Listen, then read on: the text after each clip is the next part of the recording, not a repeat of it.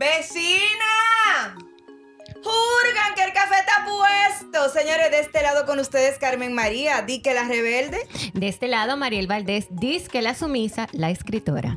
Y de este lado la humana, Francia Céspedes, pero realmente yo soy la coach. De este otro lado, Wendy Taktuk, la fotógrafa, disque graciosa. Bueno, y Vecinas no es más que un lugar donde encontrarnos de manera cercana.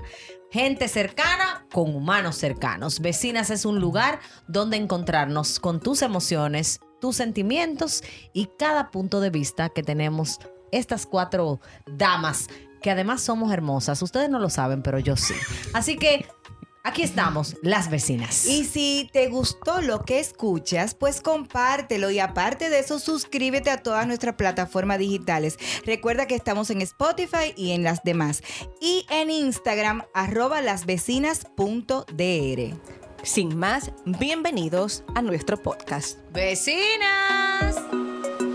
Vecinas. Vecinas. Ay, pero vecinas. Muy animosas las vecinas, muy animosas, muy animosas. Hoy cambiamos el cafecito. No veo. Por algo. no veo tu café, Por Francia. un Irish coffee. Así mismito. ¿Te enseño el café? Bueno, mi amor. El café está un poco lejos. Porque El café está un poco lejos. El café, Exactamente, tú- el café tiene notas, diferentes notas de. diferentes colores. Lo que pasa es que para el tema que vamos a tratar hoy, eh, Hay que cargarlo. hay que cargarle un poco. Bueno, bueno, yo voy, yo voy a buscar mi cafecito, yo voy a buscar mi cafecito, porque vecinas, o sea, diríamos nosotros, hay cosas que se pueden perdonar y cosas que nos puede resultar difícil perdonar, pero Hmm. ¿realmente somos capaces de perdonar una infidelidad? Negativo para la película. Bueno, Ok, pero espérate, Francia. Vamos a ver los escenarios. Yo estoy como tú, negativo, pero vamos a ver los escenarios. Está el tema de un desliz. Eso no existe. ¿Cuál es el del mi amor, como quieras te pegan los buenos que es. oye, el que habla de que, de que esa persona cayó en la infidelidad como si fuera un hoyo negro que tú no viste en el piso y te caíste sin querer. No, mi amor, la infidelidad es una puerta que tú tienes que abrir intencionalmente, tocar o abrir, quitarle el petillo, mi amor, y entrar por la puerta. Así que yo siempre Bueno, he dicho, mira, vecinas. Yo creo que eso como que no es culpa de. Yo creo que no es eh, como. Creo que solemos. Solemos, solemos como buscar el culpable. Vecinas, ¿eh? Ustedes están, sí, no, ustedes están muy, muy. Lo que pasa es que tú ¿De qué dijiste en su que, café? di que, que tú dijiste, di que solemos, y Mariel y yo nos miramos así como que solemos, Mm. ¿qué? Exacto. No, como siempre echarle la culpa al otro, al que en este caso quizás es la víctima. Y yo pienso que cuando un tercero llega a una relación es porque algo está faltando en esa relación. Y ahí se abren las puertas que diciendo. Wendy, dirían los tigres, tumbe eso. Oiga lo que hay. Yo A ver. siempre he dicho, mira, tú me das un trompón y yo me pongo trombo, trombocielo. Puede ser que, puede ser.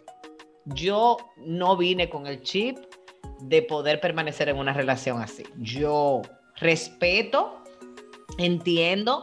Recuerden, vecinos y vecinas, que yo estoy hablando desde la parte humana en este sentido que yo no, no, no tiene nada que ver con, con mi profesión en este momento. Mi opinión es totalmente personal. El ser humano que yo soy primero que cualquier cosa.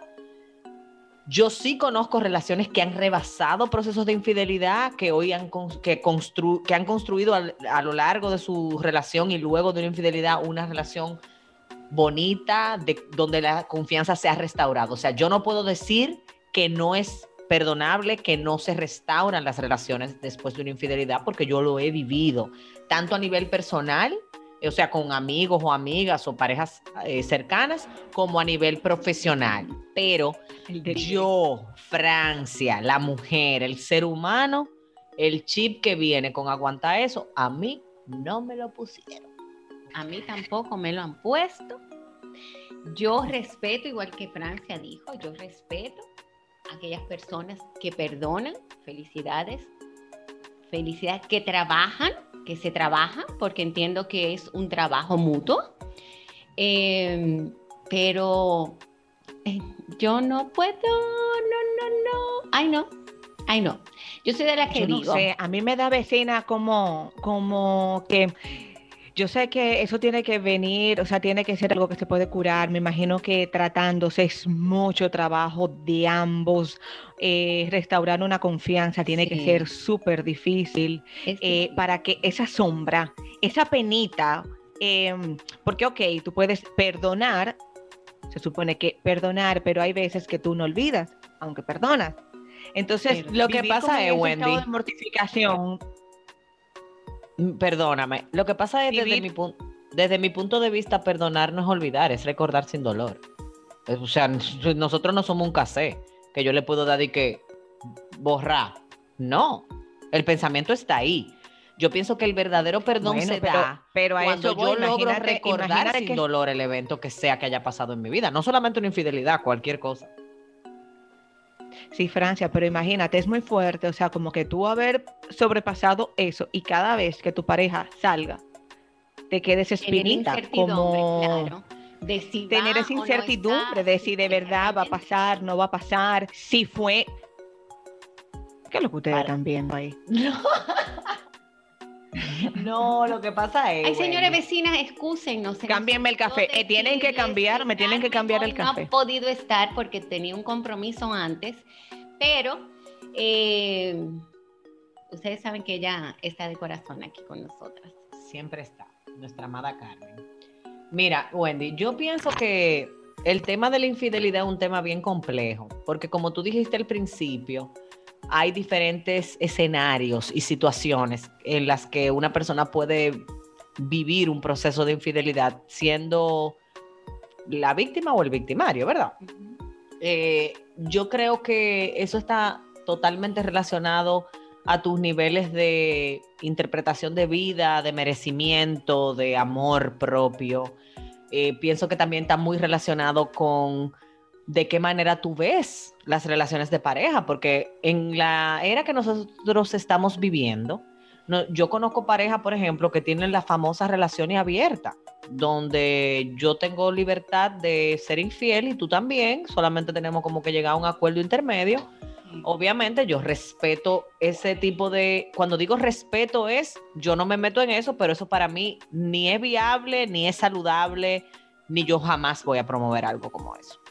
Pero eso Francia, pero hay gente que sabe cuál es la legal, es fuerte. Hay gente que sabe cuál es la legal, o sea, Sí. como No, hay tipos de relaciones que sí, que saben que su pareja tiene otra persona y saben quién es y sabe que la legal Mi reconocida. amor, y la legal Y sabe cuál es la secundaria también, o sea, eso pasa. Claro. Bueno, es que yo pienso que no solamente podemos hablar de la legal, también el legal, señora. La infidelidad no es Sí, un tema solo de Sí. mujeres o Sí, de sí, hombres. claro, Esto es un tema general. Yo pienso que quizás lo he dicho aquí en otro momento, pero lo voy a repetir. Yo tuve un año de mi vida profesional en el que en un verano, recuerdo como ahora, porque fue una cosa como tan, tan, tan chocante para mí, donde yo viví un proceso como profesional acompañando a una cantidad X de parejas que estaban en un proceso de separación y o divorcio. Y de 12 perso- eh, relaciones, 8 tenían temas de infidelidad femenina. O sea, ese día yo llegué a mi casa, me senté en el balcón y le dije a Raúl, mi amor, ando un moquito picando. Está picando. Parece que es un moquito, mi amor. Cuídame porque está picando. Realmente, vecinas, yo conozco mujeres y o hombres que han logrado U hombres. Gracias. Y uh, es verdad. Qué Mm. feo yo soy eso. Perdón. Sobre todo para Heider que no vive corrigiendo. ya Mariel me corrigió. Eh, yo, yo conozco relaciones en donde el matrimonio se ha podido restaurar, donde se ha logrado restaurar no solamente la relación per se, sino lo principal que se quebranta en medio de eso, que es la confianza. Y cuando hablo de confianza, no es solamente como ustedes decían ahorita, el tema de la confianza si, si sale del trabajo la persona que fue infiel, por eso, repito, puede ser hombre o mujer.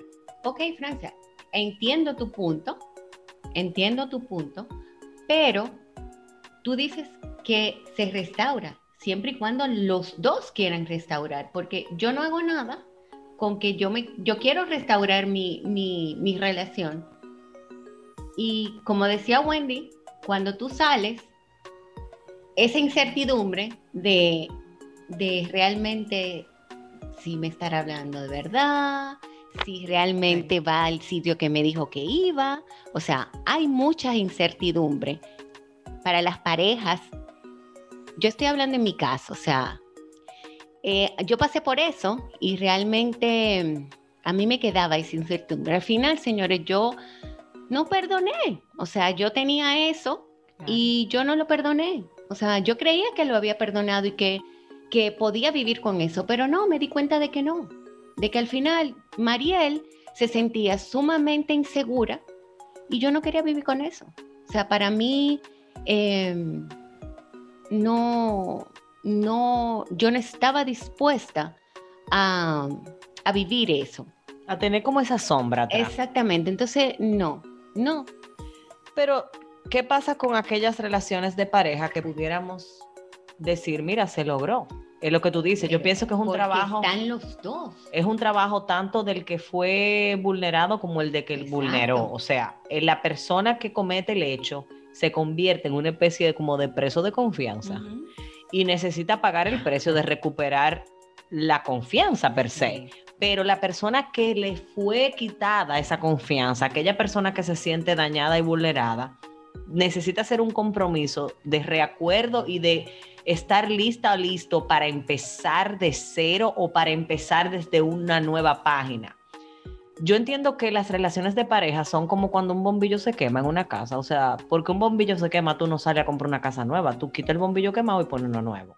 Entonces, muchas veces, en las relaciones de pareja, lo- mi, experiencia, y, y esto es tanto personal como yo soy una mujer casada, tanto personal como profesional, tiene mucho que ver, repito, con dónde está tu enfoque en cuanto a tu, a tu relación de pareja, en qué tú crees, de qué manera tú evidencias o ves el amor, si tú eres de lo que piensa que como yo estoy enamorada y lo amo, como yo estoy enamorado y la amo mucho, eso es suficiente. Yo soy de las que cree que con amor no es suficiente sostener un matrimonio. Eh, Pienso que hay, que hay palabras que tienen un arraigo mucho más complejo, como por ejemplo la admiración, eh, la misma confianza, la misma confianza, el mismo hecho de que yo pueda descansar sabiendo que nuestro compromiso está por encima de cualquier otra cosa. Pero definitivamente que la infidelidad es una realidad, señores. Es una realidad sumamente presente en épocas pasadas, en, e- en épocas actuales. Yo por lo menos conozco personas, tanto mujeres como hombres, que han mantenido una relación de pareja por los hijos, a pesar de infidelidades. Conozco casos en donde, por ejemplo, hay hijos fuera del matrimonio, que ahí la cosa se complica un poco más. Sí, es difícil. Y, y conozco, como ustedes decían ahorita, personas que están claras de que son el plato de segunda mesa, porque me perdonan, pero así es como lo veo yo, y, y re- respetando, obviamente, porque podemos tener alguna vecina o vecino que nos esté escuchando y que esté pasando por eso. Sí. Y si usted se conforma Francia, con pero la esta... pregunta sería, Ujú. La pregunta sería, ¿realmente eso es lo que tú te mereces? Recibir las obras o ser un- el plato de segunda mesa o, o eh, como hay muchas personas que dicen, bueno, el lío que lo tenga otra o, o- o otro en, en ese sentido y yo solo me quedo disfrutando eh, de una relación en la que estamos, en la que, ajá, que tanto tú te amas y o, o, bueno, yo estoy con esa persona y ambos somos sacrificados en nuestra relación. O, o él es sacrificado en tu relación y conmigo tiene paz. Y tú Sí, te pero- conformas con eso. Exactamente, por eso mismo, ¿qué tanto tú te amas? Que estás ahí, o Ujú. sea, que... Señores, que hay gente que O, se o que también es la sociedad. O también, Francia, yo creo que no sé si es algo eh, como ahora. Siento que antes uno se pone a ver y a ver en la historia de su familia y te vas a encontrar con que quizás eh, tu abuelo, tu abuela, una tía, eso era normal, que tuvo, o sea, pero era como más discreto, ahora es como más abierto, ahora es como más descarado, o sea, como, como que no me Ay, importa, como que Wendy, es nada yo nada. siento que es que yo Ah, siento que que la, nada. La única diferencia desde mi punto de vista es que las mujeres de antes estaban preparadas y programadas para que eso pasara en algún momento, porque era como que, mira, todos los hombres lo hacen. normal. Lo ha- En el caso de también, si nos vamos a esa, a esa misma época, era como que la mujer que hacía eso era la peor. Y wow, porque no, eso era cosa de hombres. En esta época, la evidencia que yo tengo es que esto no distingue género, número uno, Y que el porcentaje de mujeres ha subido. y que el porcentaje de mujeres está más alto y que definitivamente la razón por la que una mujer es infiel y por la que un hombre es infiel son dos razones totalmente diferentes. Mi evidencia es que el hombre es más propenso a ser infiel por puro placer sexual, a pesar de que hay muchos hombres que accesan la infidelidad genuinamente porque se desenamoraron, porque hicieron un divorcio emocional. O sea, no estoy diciendo que esta es la única razón, estoy diciendo la mayoría de. O sea, yo entiendo que el hombre es más propenso a cometer una infidelidad por puro placer. La mujer, yo siento que más que una necesidad, necesita una buena razón. Y esa razón viene dada por, eh, estoy cansada de aguantar tal cosa, me casé y duermo con la persona que no sueño, eh, le di permiso a un coqueteo y después no supe cómo frenarlo. O sea, la mujer definitivamente, aunque se oiga feo lo que voy a decir, también es mucho más inteligente, es más calculadora a la hora de cometer una infidelidad. Y eh, de una u otra ¿Será forma... porque lo hace más segura, Francia? Lo hace más segura. Quizá un, un hombre se lleva del impulso de que vio mucho. una mujer. Eh, sí, o sea, para que yo creo que para que una mujer lo haga tiene que haber tiene que haberlo pensado mucho. Un hombre con dos tragos en la cabeza puede ver a cualquiera eh, y se puede alocar que y yo es normal, conozco, no es pasa que nada. yo conozco, yo no, yo no sería responsable si respondo sí. Porque aunque una parte de mí te quiere decir que sí, hay otra parte de mí que sabe y tiene evidencia de que no. De que hay mujeres que también salen a la calle, se beben un trago, se ponen locas y se les olvidó que te dejaron el marido en la casa. O que el marido está afuera. O sea, ya yo siento que esto dejó de ser un tema de género, de mujer o hombre, y tiene más que ver con mi nivel de integridad. Punto. No importa si yo soy Por hombre o es que, mujer. es que eso es, que ahora nada es nada. Ahora nada es nada. Pero no es que nada es nada. Ahora todo, es que ahora es como- que todo como normal. hemos normalizado lo malo, la mayoría. En, en la mayoría de los hogares dominicanos o latinos se han normalizado cosas que nosotros venimos de una generación que nos dijo que eso estaba incorrecto, pero que como todo el mundo lo hace, bueno, pues donde va la gente va Vicente.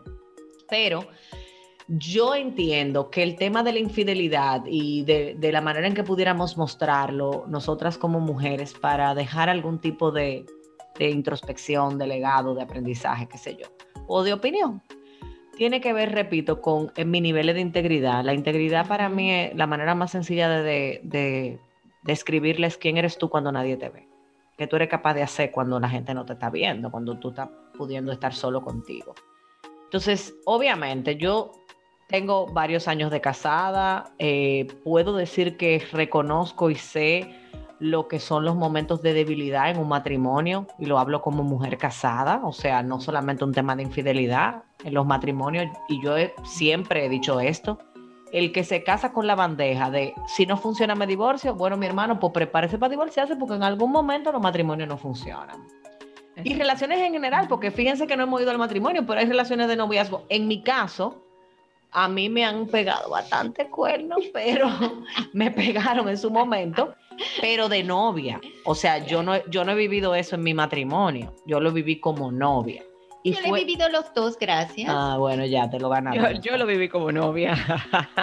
Es lo que te digo, pero el dolor yo siento que es el mismo. O sea, en el momento en que tú lo estás viviendo es el mismo dolor. Eso no tiene que ver si estamos casados o no estamos casados. Tiene que ver con el nivel de lealtad que se pierde. De o sea, como de- Sí. obviamente. Pero también, por ejemplo, vecinas, hay gente que tiene una interpretación de la infidelidad como que la infidelidad solamente es infidelidad si se consuma en una cama, si hay un acto sexual de por medio.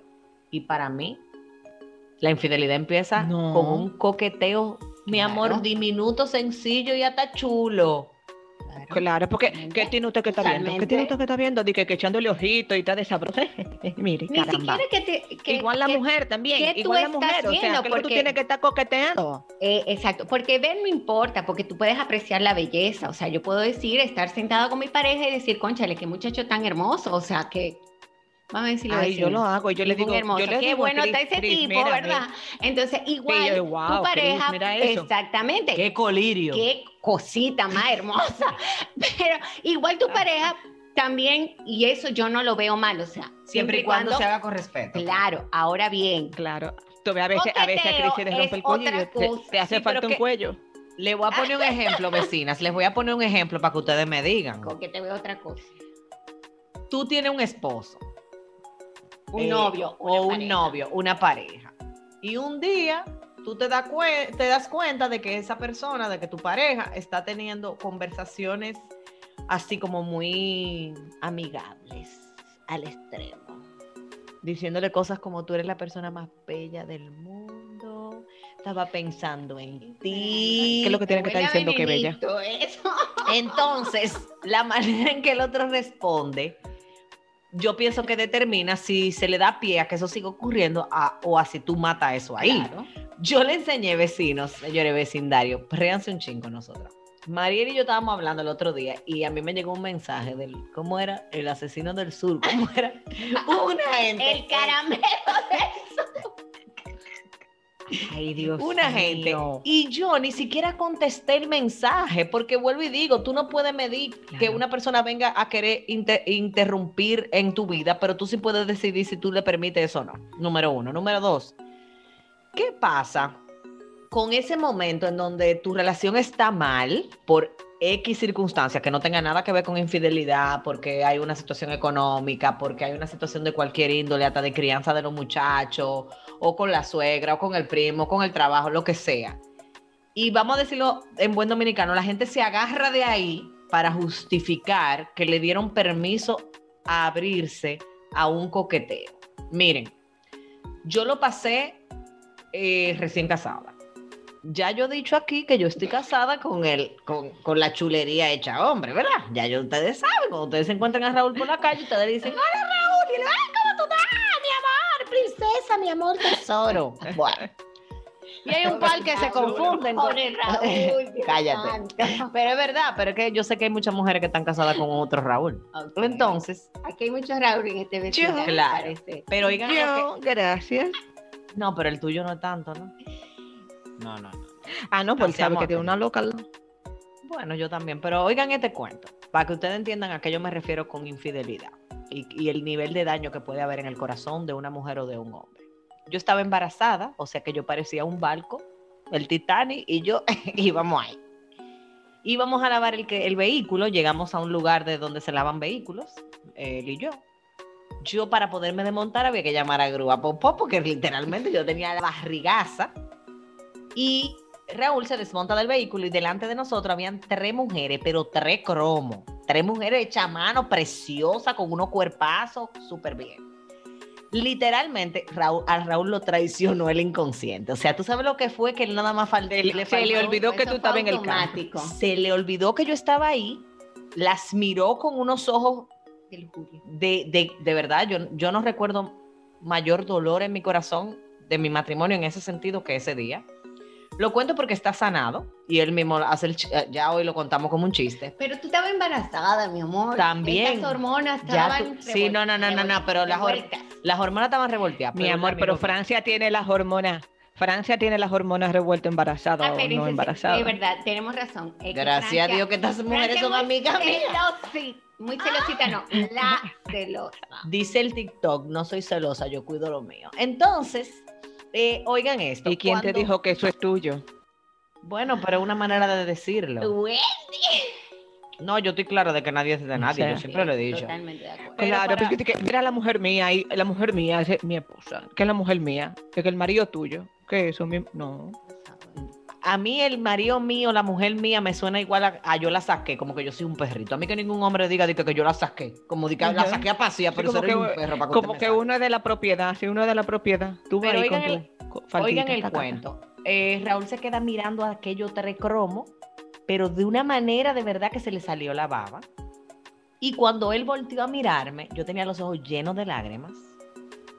Y lo único que tenía que decirle fue, te las presento. Él, en su versión, cuenta que él se sintió sumamente mal, miserable, no sé qué. Pero ahí es donde se comienzan a dar los detalles de, de lo que hablábamos en el podcast anterior, del tema de límites en una Sí. pareja, límites saludables.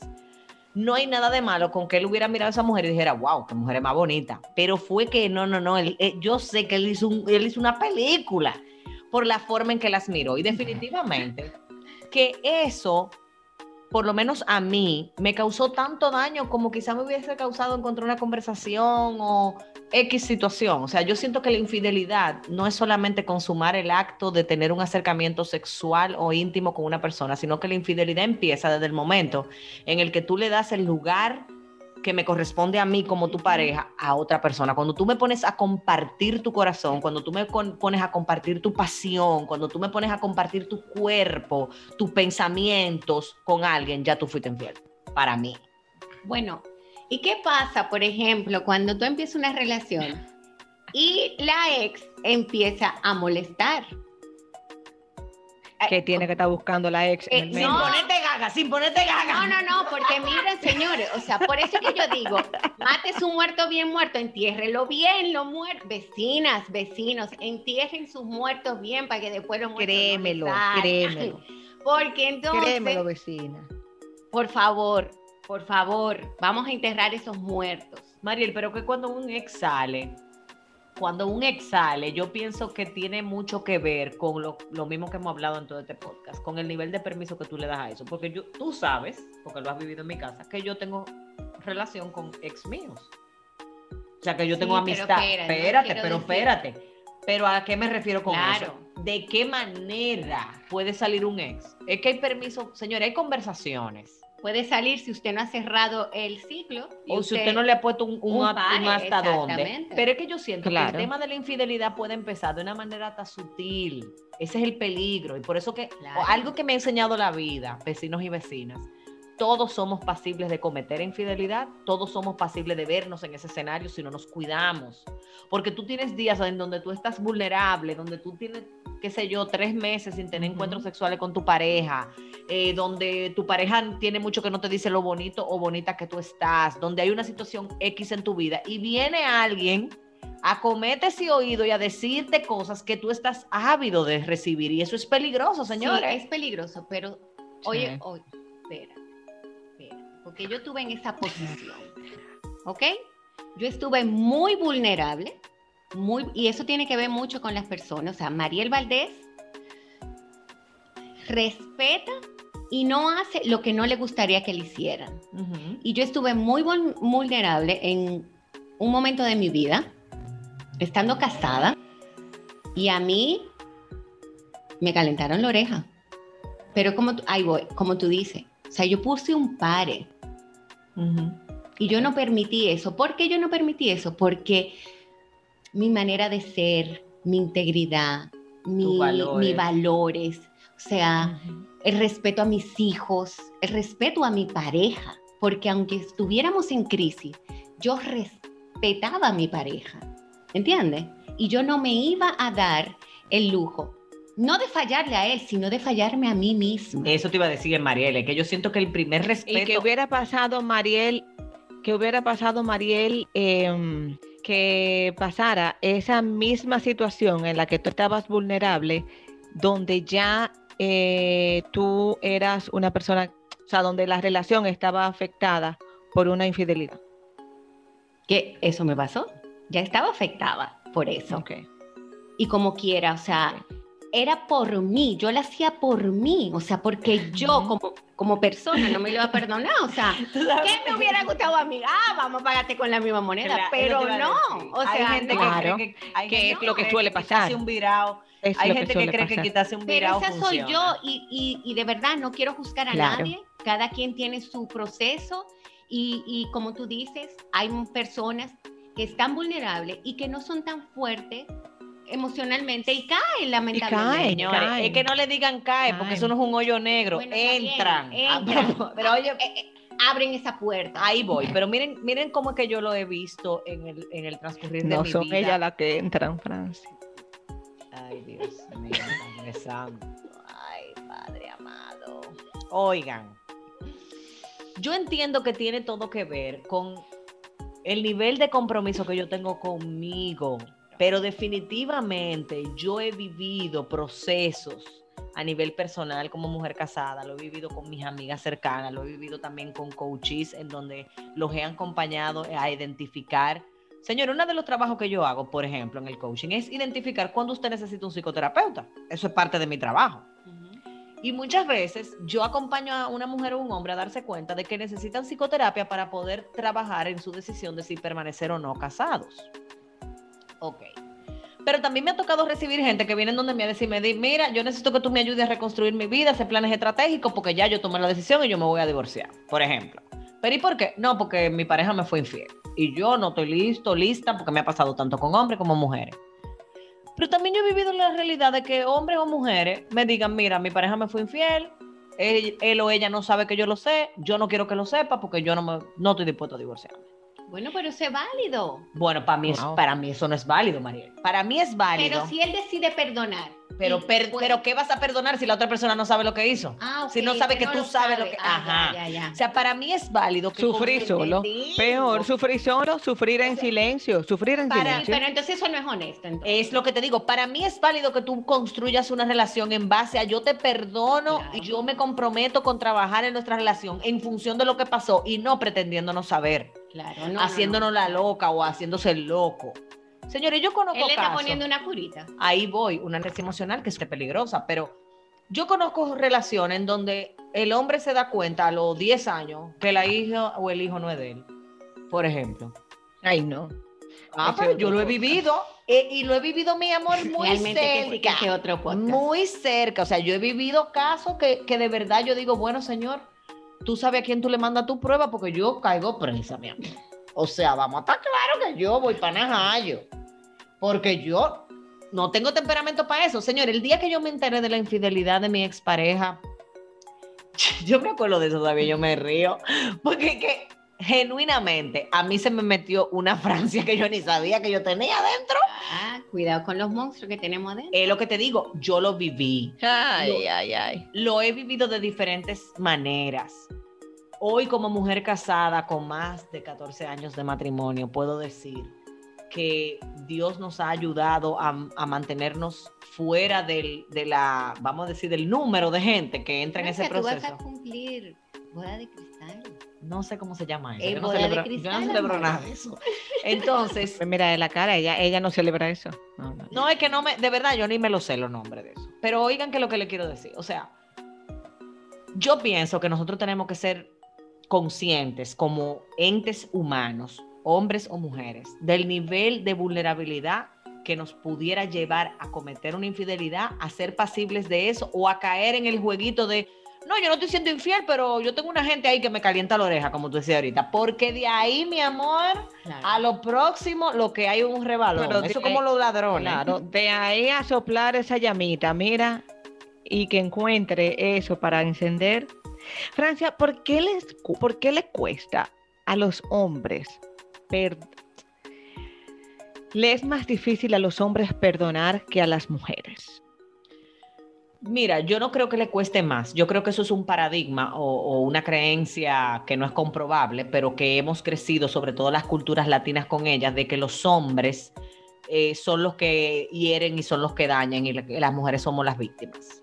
Entonces, los hombres no necesariamente están siendo criados o, han sido educados para sentirse víctimas o para sentirse vulnerados. Eso es lo que quizás puede hacer la diferencia entre que un hombre se le haga, entre comillas, más difícil perdonar. Yo creo que el perdón es fácil o difícil, para llamarlo en las mismas palabras que tú lo estás diciendo, de acuerdo al nivel de importancia o relevancia que tenga los que sea el hecho y la persona que me dañó en diferentes aspectos de mi vida. Pero las culturas latinas en donde nosotras como mujeres criamos machos alfa, somos las primeras machistas.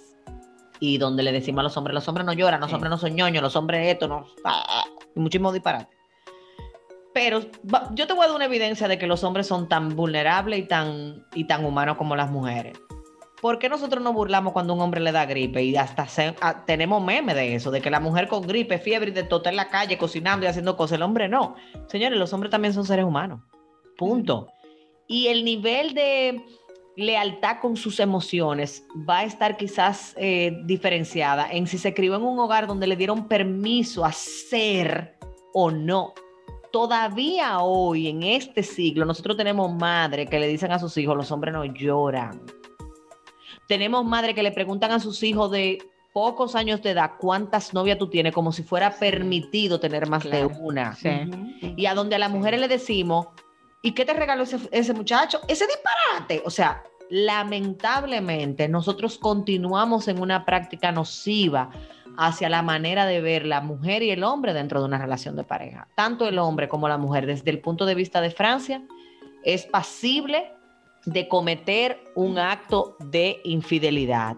Y eso va a estar definido o va a ser más o menos probable a medida que yo evidencio o que yo me, me comprometo, vamos a decirlo así, con la realidad de que eso puede pasar en mi vida, de que eso le puede pasar a cualquiera. Ahora bien, la infidelidad desde el punto de vista de Francia, repito, no es solamente acostarse en una cama con otra persona. La infidelidad empieza cuando yo comienzo a, a- a darle permiso a alguien en mi vida de compartir el espacio que yo he prometido darle a mi pareja, tanto el nivel físico, sexual, de intimidad. Señores, hasta contarle algo privado a alguien.